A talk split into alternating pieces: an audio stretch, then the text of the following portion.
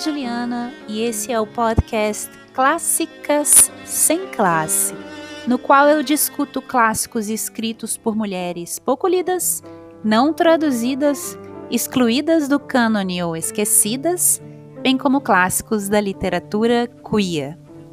Tudo sem a menor classe. Claro.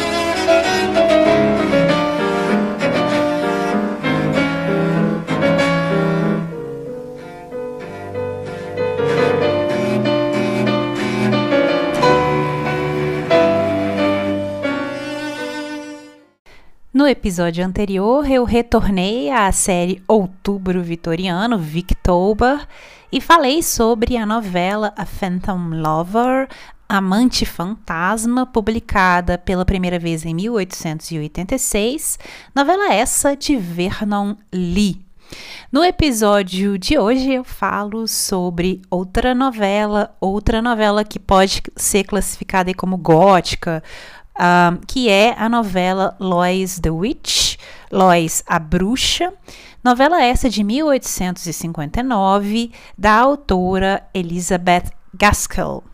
Mas antes, quem foi Elizabeth Gaskell? Elizabeth Cleghorn Gaskell, cujo nome de solteira era Elizabeth Stevenson, foi uma escritora inglesa nascida em 29 de setembro de 1810. A mãe dela faleceu quando Gaskell ainda era um bebê. A mãe faleceu em 29 de outubro de 1911. Gaskell tinha apenas um ano. E após a morte de sua mãe, Gaskell foi então enviada para morar com a sua tia, com a irmã da mãe, a tia Hannah Lump, e que a Gaskell mais tarde descreveria como mais do que uma mãe para ela. O pai de Gaskell se casou novamente quando Elizabeth tinha quatro anos. E Elizabeth foi uma jovem muito animada, muito vivaz, a gente percebe isso também nas cartas dela, né? E foi incentivada por seu pai a receber uma educação ali tradicional em clássicos, literatura erudita e arte e história da arte. Mais tarde, ela inclusive frequentou uma escola para garotas em Stratford-on-Avon e passou um tempo em Edimburgo. Em 1832, Gaskell então se casou com um pastor unitarista, é uma corrente uh, do cristianismo que não acredita na Santíssima Trindade, né? Para eles, Deus é uma figura única, daí o nome unitarista. E ela teve com o marido seis filhos. O casal inicialmente se estabeleceu em Manchester e a Gaskell participava muito ali do trabalho do marido, o ajudava muito no trabalho, inclusive nas atividades filantrópicas, né? Ela oferecia apoio aos necessitados, aos pobres e também lecionava na escola dominical. Ela lecionava não só as escrituras, né, a catequese, a religião, como também ensinava as pessoas a ler e escrever.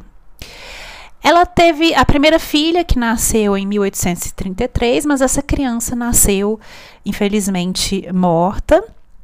E ela teve também uma segunda perda aí, que foi um filho que morreu ainda na infância. O menino morreu de escarlatina aos nove meses uh, de idade, em 1845. Essa perda foi um, um baque muito grande para ela. Nessa época, ela já tinha até começado a escrever alguns contos, publicou esses contos em 1847 e o marido então sugeriu que ela continuasse a escrever, escrevesse um romance e a atividade da escrita fosse para ela então uma distração do luto pela perda ah, do filho. Ah, ela se utilizou muito ali inicialmente da vida na, na, cidade de Manchester, né, que naquela época era um grande não só centro cultural e intelectual, mas também um centro industrial, é, passou por um crescimento rápido e era uma cidade onde se via os polos, né, muita riqueza, mas também um crescimento urbano descontrolado e muita miséria, né. Então, essa cidade de Manchester esteve aí no centro das grandes mudanças econômicas e políticas uh, pelas quais passou a Inglaterra naquela época, e no centro de muitas atividades ali efervescentes, não só culturais, mas atividades ali radicais, né? A Elizabeth, então, esteve presente, observou essas tensões é, sociais, né, econômicas, e usou esse material na, nos seus escritos. E nós conhecemos muitos dos seus romances que, que abordam aí algumas dessas uh, questões. No prefácio do primeiro romance que ela publicou, e publicou anonimamente em 1848, a Elizabeth Gaskell escreveu, e aqui eu vou citar, abre aspas, sempre senti uma profunda simpatia pelos homens aflitos, que pareciam condenados a lutar por suas vidas em estranha alternância entre trabalho e necessidade. Fecha aspas. Uh, esse romance Mary Barton aí, teve um impacto muito grande, tanto no público leitor, como também gerou uma ampla discussão sobre essas tensões sociais pelas quais a Inglaterra estava vivendo. Uh, e o tema, né, que é uh, um dos temas, que é a situação ali dos trabalhadores empobrecidos nos centros industriais, especialmente do norte da Inglaterra, e o tratamento que a Elizabeth Gaskell deu a esse tema foi um tratamento de se pensar a questão do ponto de vista da solidariedade com a situação desses trabalhadores um, empobrecidos. Uh, por causa do enredo, o Mary Barton atraiu aí a atenção não só dos leitores, mas de um leitor muito especial, que foi o Charles Dickens.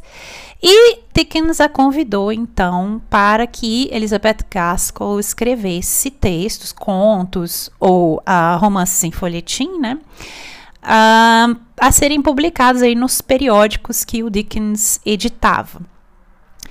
A Elizabeth se tornou, então, já em vida, muito cedo, uma autora muito lida, muito popular e publicou aí diversas uh, histórias, tanto contos quanto romances, uh, nos periódicos editados pelo Charles Dickens.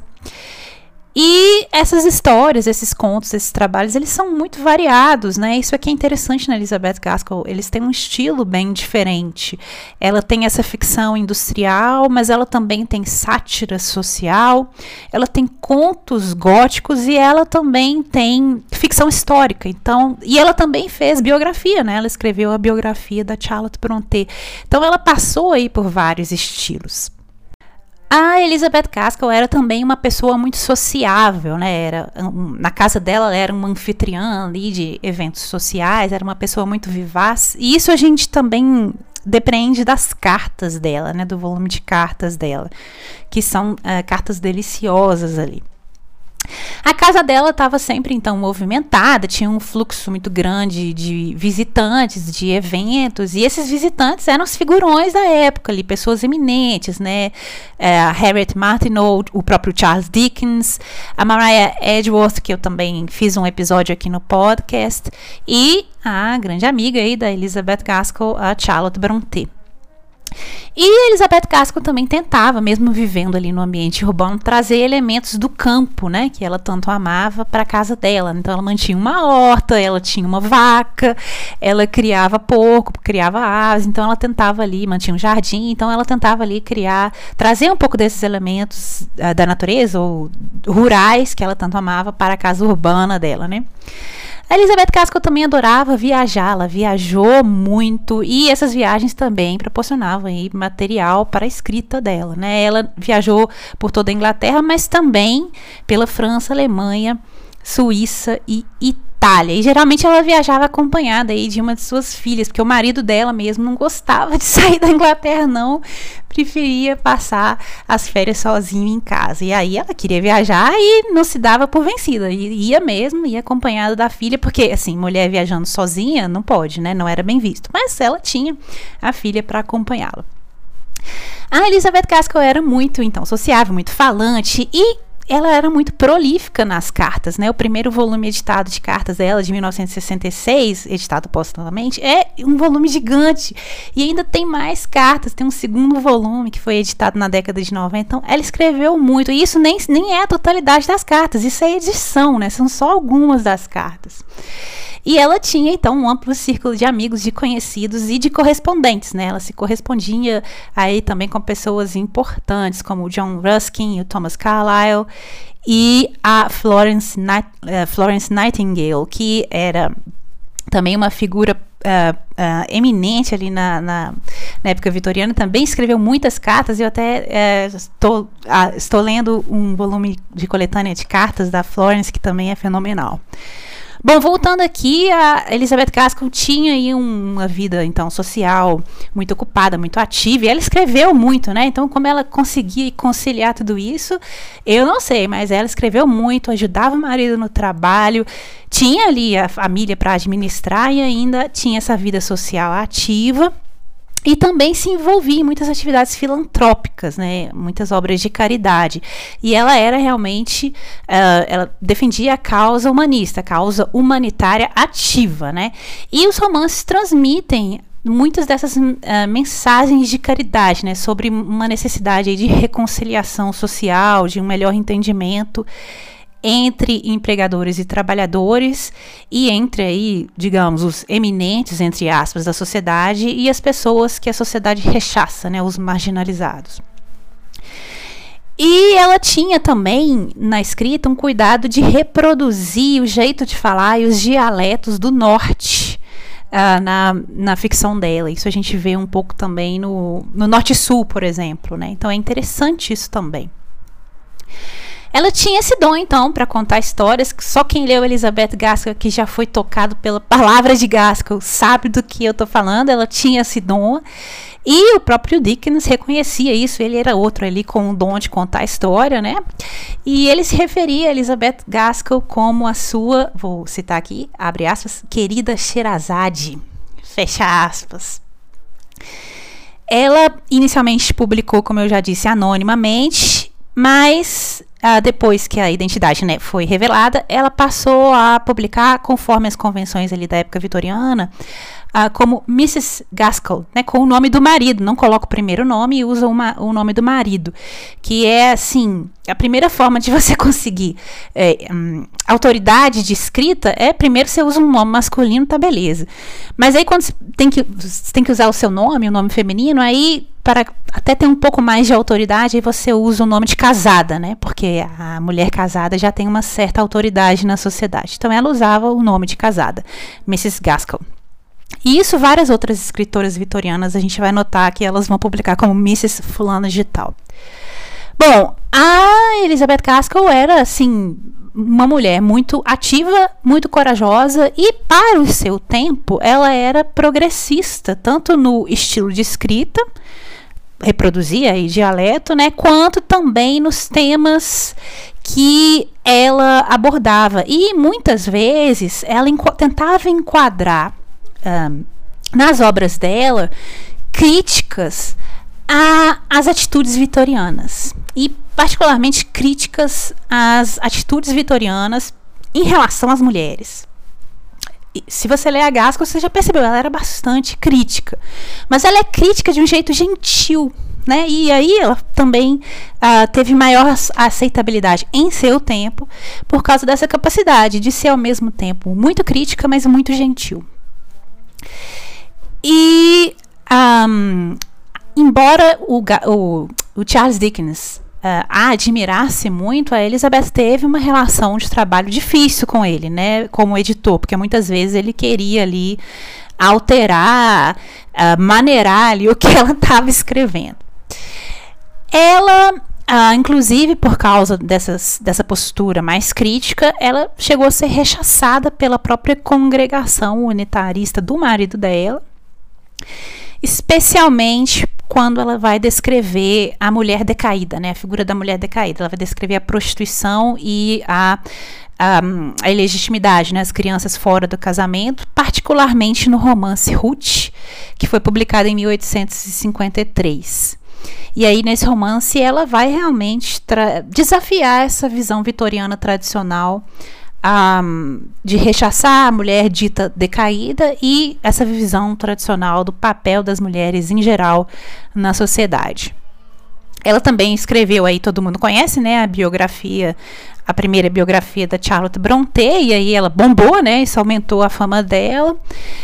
Mas um, essa biografia causou um certo furor também, porque se considerava que ela tinha feito algumas declarações ali de teor difamatório e posteriormente ela inclusive retirou, editou esse romance. Por isso que é, é, talvez interessante quando você lê o romance saber qual é a edição que você está lendo, né? Se é a edição editada posterior ou não. E uma das grandes críticas desse romance foi uma autora que eu já mencionei aqui, no Victober, que foi a Jane Welsh Carlyle, que em suas cartas ela foi uma das pessoas mais ácidas, que mais criticaram a forma como Elizabeth Gaskell uh, retratou alguns eventos uh, da vida de Charlotte Brontë em sua biografia. E o último romance de Elizabeth Gaskell foi o Wives and Daughters, uh, Mulheres, Esposas e Filhas, publicado originalmente em 1866, que ela nunca terminou de escrever. Ela morreu antes de terminar de escrever. E a bibliófilo ouviu isso e a gente já começa a tremer, né? Hum, por quê? Porque ela não terminou de escrever esse romance e morreu antes. Sensação terrível aí. Bom, Elizabeth Gaskell faleceu então repentinamente em 12 de novembro de 1865. Ela após aí, a época vitoriana, ela foi esquecida, especialmente aí no início do século XX, os modernistas consideravam que os livros dela eram antiquados, né, até provincianos, então ela meio que ficou na sombra um, no século XX, só no final do século XX, ali por volta de 1970, que ela foi, uh, ela e outras romancistas uh, que haviam ficado na sombra aí por não atenderem ao gosto modernista, foram redescobertas por, pelo movimento de crítica feminista de redescobrir escritoras, né, escritoras do passado. E hoje ela é, ela nem é uma clássica sem classe, não, ela é uma clássica com toda a classe, que ela é considerada aí uma das romancistas britânicas uh, vitorianas mais bem conceituadas e tem atraído cada vez mais atenção aí dos não só dos teóricos literários, dos teóricos acadêmicos, quanto da crítica e, claro, dos leitores. Abre aspas. Não, ela nunca poderia escapar daquela masmorra profunda. Não havia escapatória natural ou sobrenatural para ela, a não ser por meio da misericórdia humana. E o que era a misericórdia humana em momentos de pânico como esse? Lois sabia que a misericórdia não valia de nada. Mais do que a razão, o instinto lhe ensinara que o pânico atraía a covardia e a covardia a crueldade. Fecha aspas, Elizabeth Gaskell na novela Lois the Witch, Lois, a bruxa, esse trecho aqui em tradução minha. Bom, a novela Lois the Witch, Lois a Bruxa, foi publicada originalmente em 1859 e hoje é figurinha fácil aí em diversas coletâneas de novelas e contos de teor gótico. Uh, eu não consegui encontrar uma tradução dessa novela para português. É possível que exista, sim, nem que seja uma tradução mais antiga. E principalmente é possível que essa novela esteja incluída em alguma coletânea de vários autores vitorianos, de contos góticos, enfim, em português. Então é possível que exista essa tradução se você tem acesso a uma biblioteca ou a um sebo. É, talvez o melhor jeito é procurar uh, lá mesmo. É, eu consegui achar uma tradução para o espanhol e deve haver para outras línguas também. E o mais legal aí da, da ficção vitoriana é que a novela está em domínio público, né? É possível achar de graça, legalmente, na internet, baixar e ler no dispositivo de sua preferência. Bom, a novela Lois, a Bruxa, é um relato ficcional da caça às bruxas em Salem, mas é mais, é também uma meditação muito ácida sobre a linha tênue que existe entre a virtude e o pecado e a diferença que existe entre a moralidade genuína e a moralidade institucionalizada. A história gira em torno aí da personagem Lois Barclay, que uh, tem 18 anos, ela é uma garota anglicana inglesa. Ela recentemente ficou órfã, então uh, tem que viajar a Salem é, para morar com a família de seu tio, né? A família dos Hicksons, eles são seus únicos parentes vivos, então ela tem que ir lá morar com eles. E essa família consiste uh, na esposa do tio, Grace, que é ali uma mulher puritana bastante rígida, na filha mais velha, Faith, que é uma agnóstica, que tem ali uma, uma queda ali pelo cura da igreja. A Prudence, que é a filha mais nova, que é uma garota ali um tanto travessa e que está sempre querendo chamar a atenção das pessoas, ela quer ser o centro das atenções. E finalmente nós temos o único filho ali da família, né, de Grace e do tio da Lois, que é o Manassés, que é um uh, homem que tem problemas mentais. Ele é mentalmente perturbado ali. A gente não sabe exatamente o que ele tem, mas ele é um, ele é mentalmente diferente. Para tornar as coisas aí mais complicadas, o tio da Lois, que é a única pessoa que seria mais acolhedora a Lois ali, ele já está morrendo, né? Está no seu leito de morte.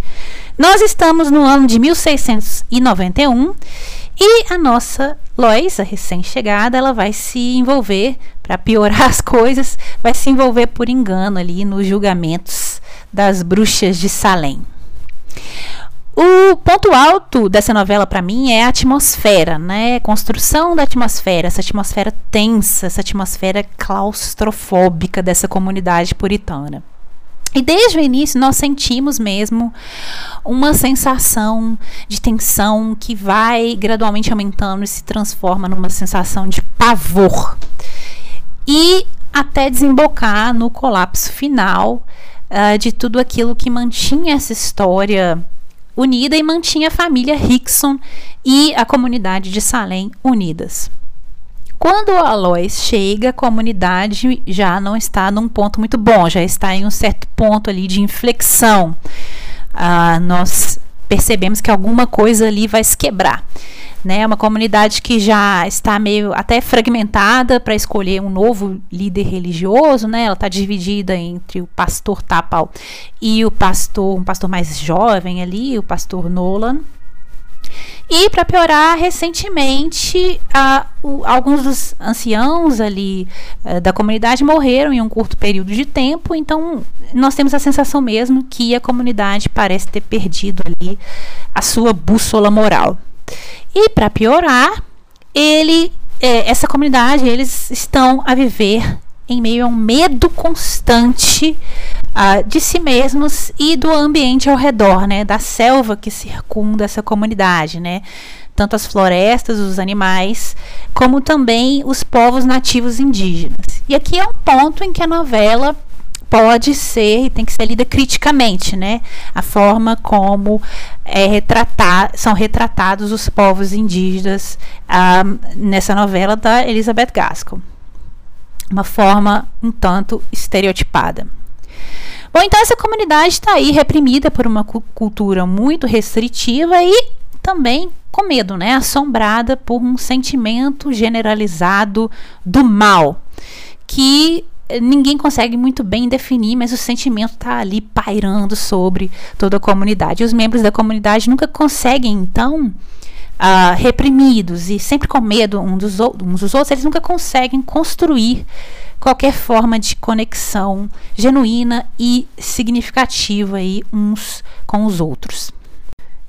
Muito antes, pelo contrário, né? Esses membros eles parecem sempre viver ali em uma atmosfera constante de desconfiança e pior, de competição entre si a ideia de moralidade para essas pessoas, ela não é um senso assim do que é intrinsecamente correto. Não. Moralidade para eles é apenas uma ideia vaga de tudo aquilo que impede que alguém se destaque negativamente dos demais, né? Que alguém, tudo aquilo que a pessoa tem que obedecer só para que não seja socialmente rechaçada. Então, não é uma ideia interna do que seja bom por ser bom, mas é uma ideia que vem de fora, que é bom simplesmente porque os outros não rechaçam. E aí, nesse ambiente aí, não é nenhuma surpresa que quando as acusações aí de bruxaria finalmente começam a pipocar, começam a explodir, isso só vai potencializar toda a negatividade desse ambiente. Né? As disputas dos cidadãos começam a ressurgir ainda mais intensas e todos se voltam ali uns contra os outros, né? A comunidade como que implode de dentro para fora, totalmente dominada pela histeria, pela raiva, pelo medo, por essa, por essa atmosfera pesada. E essa atmosfera repressiva também vai se refletir na dinâmica da família Hickson, né? Faith, Prudence e Manassés, eles parecem levar vidas ali completamente em paralelo, né? Desconectados uns dos outros, né? Eles são uma família e estão completamente vivendo em paralelo uns dos outros. Não há nenhuma conexão genuína ali. E para piorar as coisas, os esforços genuínos de afeto de Lois para com seus parentes, eles não encontram ressonância dentro da sua família. Pelo contrário, ela é tida como diferente de todas as outras pessoas. Ela é tida como a recém-chegada, né, a estranha que vai invadir ali aquele ambiente. E como recém-chegada, ela se torna aí o foco, né? A, a destinatária mesmo de todos os medos, todas as frustrações de cada um dos membros da família e, em geral, da sociedade. Então, ela vira ali, né, o foco. As pessoas começam a projetar nela tudo de negativo que na verdade existem uh, neles mesmos. E tudo que Lois é como pessoa encontra uma espécie de antítese em cada um de seus parentes.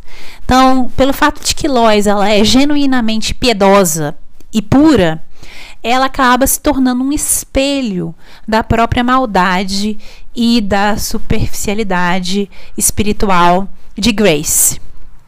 Porque Lois é vivaz e afetuosa, ela acaba se tornando um espelho ali da sexualidade reprimida do Manassés e um espelho também dos profundos problemas mentais desse personagem.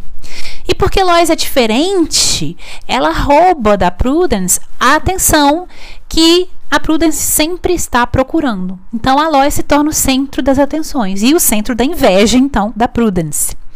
E, por fim, pelo fato de que a Lois é desejada pelo pastor Nolan, pastor jovem, ela acaba se tornando o repositório do ciúme da Faith, que tem esse amor não correspondido pelo pastor. Bom,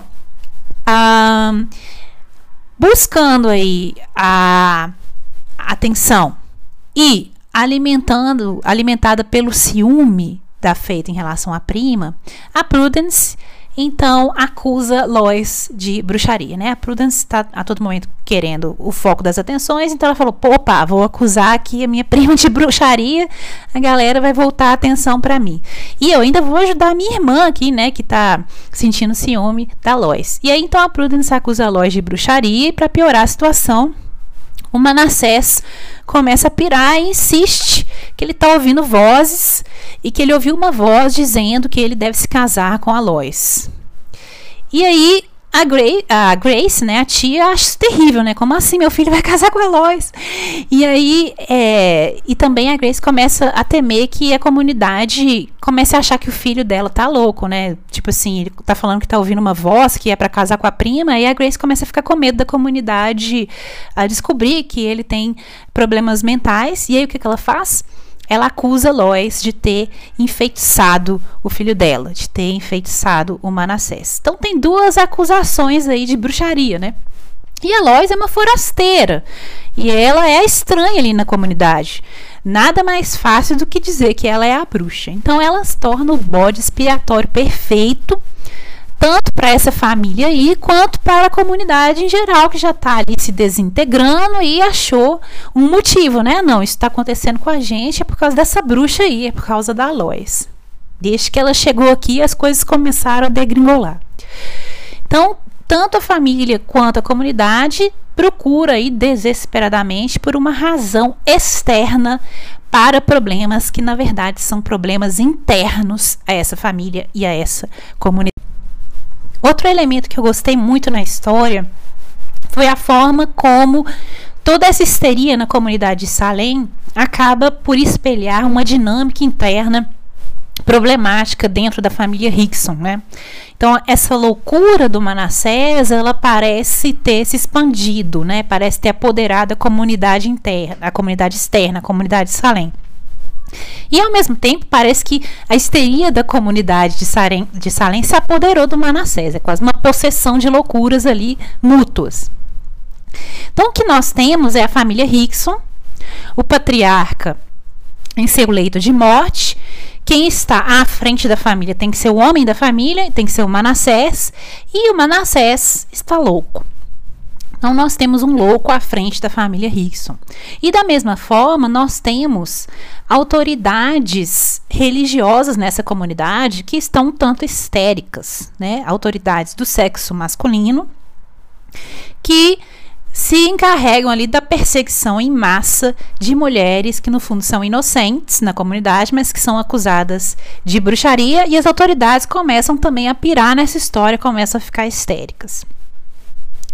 Então, mais do que a naquele tempo vitoriano, a histeria era atribuída às mulheres, era considerada uma doença típica de mulheres. E aqui, na história da Elizabeth Gaskell, a histeria e a loucura, na verdade, aparecem como elementos um, dos personagens homens. E mais do que isso, aparecem como sintomas de uma dominação masculina que se coloca como inquestionável, mas que se revela como uh, altamente questionável. Então, a escolha da Gaskell, né, da autora, de fazer a Lois acreditar em bruxaria aumenta mais essa atmosfera de tensão da história, né? É, ela é condenada pelas autoridades religiosas locais e aí ela começa mesmo a se perguntar se realmente ela seria uma bruxa, né? Ela foi condenada ali pelas grandes autoridades da religião. E aí ela começa a pensar, de repente eles estão certos, eu sou uma bruxa e eu que não consigo perceber, né? E ela começa então a perder o, sen o sentido de si mesma, né?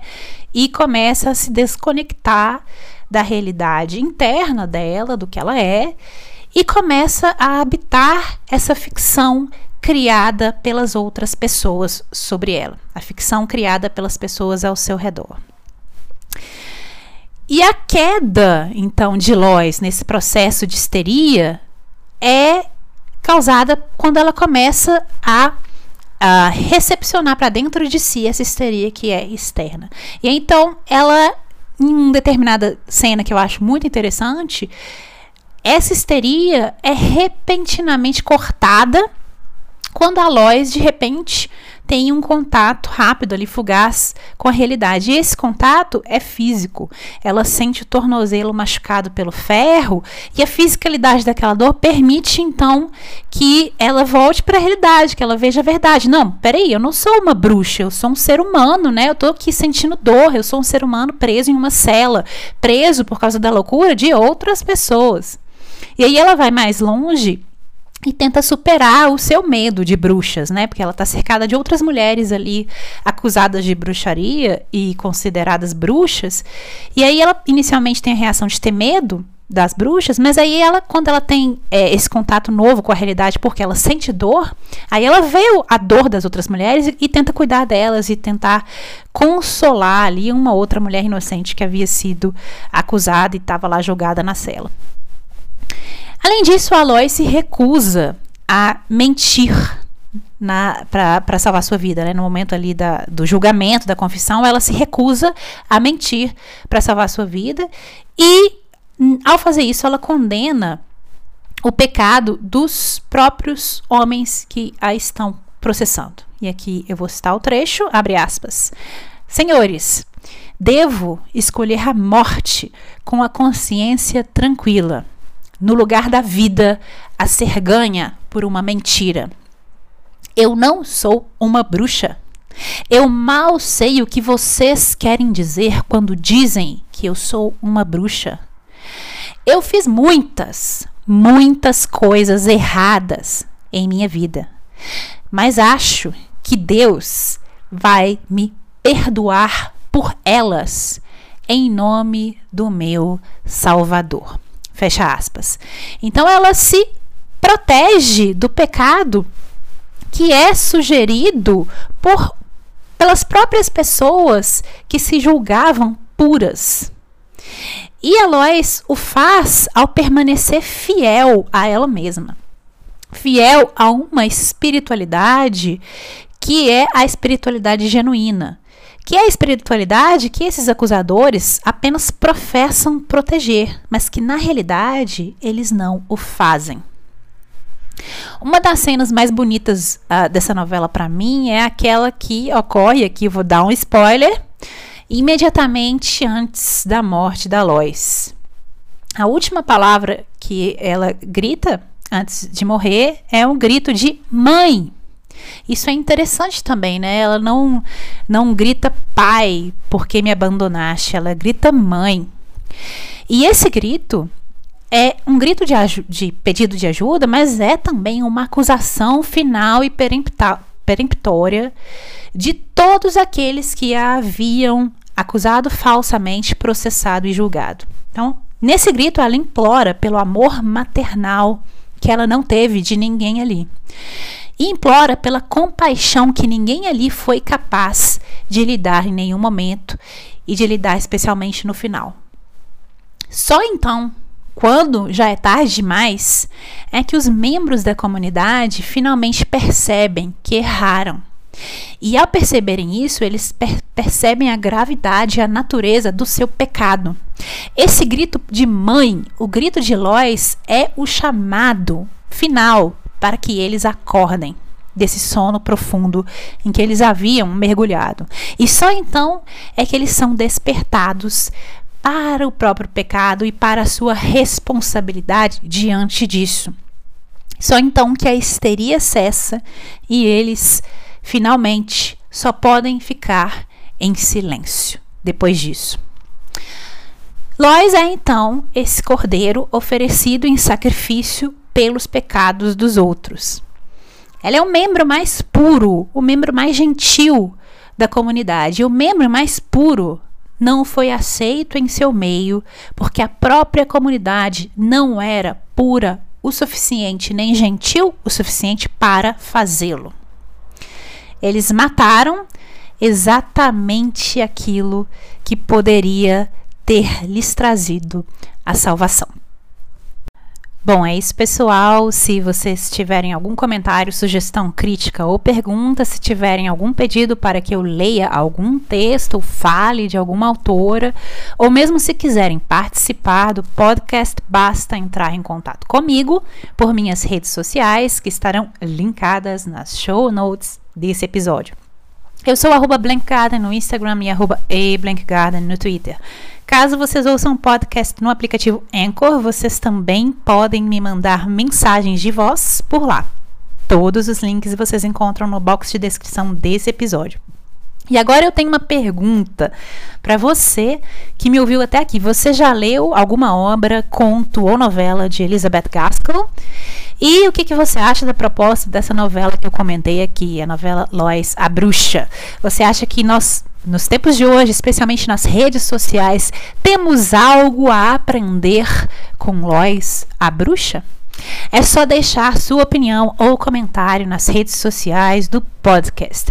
Como sempre, eu deixarei uma lista de livros sobre a autora na página do podcast para quem quiser saber mais sobre ela. Muito obrigada por terem escutado até aqui. Espero que tenham gostado e até o próximo episódio.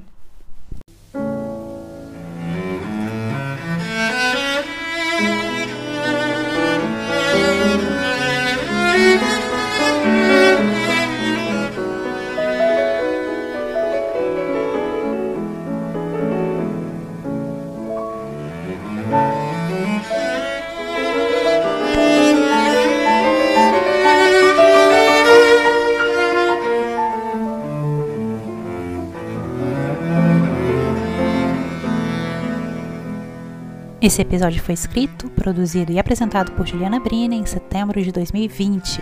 A música tema foi baseada na sonata para piano e violoncelo, opus 5, composta pela britânica Ethel Smythe em 1887, interpretada por Martin Roscoe e Murray Welsh. Música